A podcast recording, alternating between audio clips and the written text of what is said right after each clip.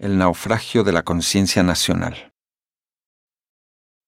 La nueva raza cósmica acaba convirtiéndose en una mascarada patética de machismo sentimental, que es la forma en que aparece el mito en las innumerables canciones que gustan citar reiteradamente los estudiosos de lo mexicano.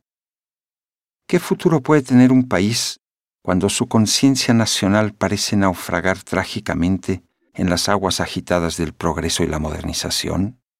¿Qué escudo podrá proteger a la nación contra sus propios hijos? Una prole de mestizos emotivos, groseros, holgazanes e indisciplinados?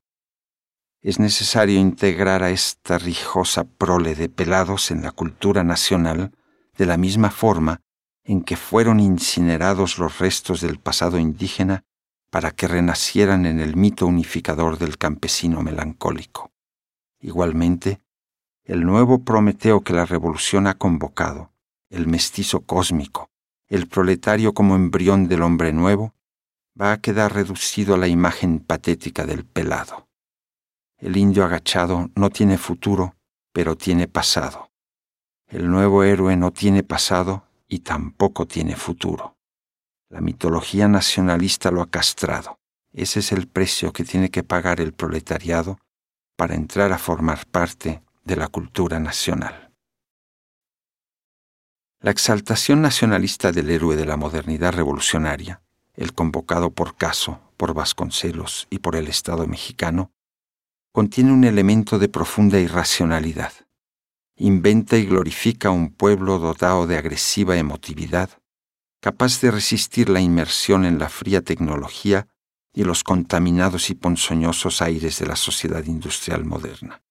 Con ello, la cultura dominante logra implementar sólidos procesos de legitimación nacionalista del Estado, pero lo hace mediante un modelo de pensamiento estoico que renuncia a transformar a la masa popular en una masa proletaria eficiente, capaz de soportar las formas modernas de explotación el nacionalismo mexicano contiene un elemento estoico por estar impregnado de un desprecio profundo por el cuerpo social que lo sustenta, por la renuncia de su espíritu a las tareas mundanas inherentes a la sociedad industrial capitalista.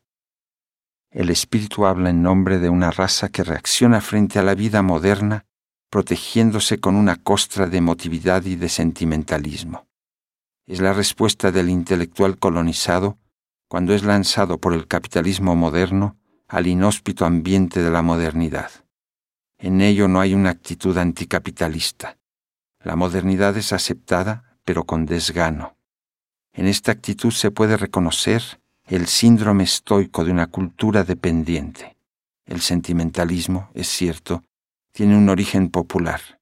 Son conocidas, y no solo en México, las reacciones de profunda emotividad que aparecen cuando la civilización industrial se apodera de los ambientes populares. Pero en México, la élite política institucionaliza los gritos sentimentales del pueblo oprimido y los transforma en una alternativa para la cultura nacional.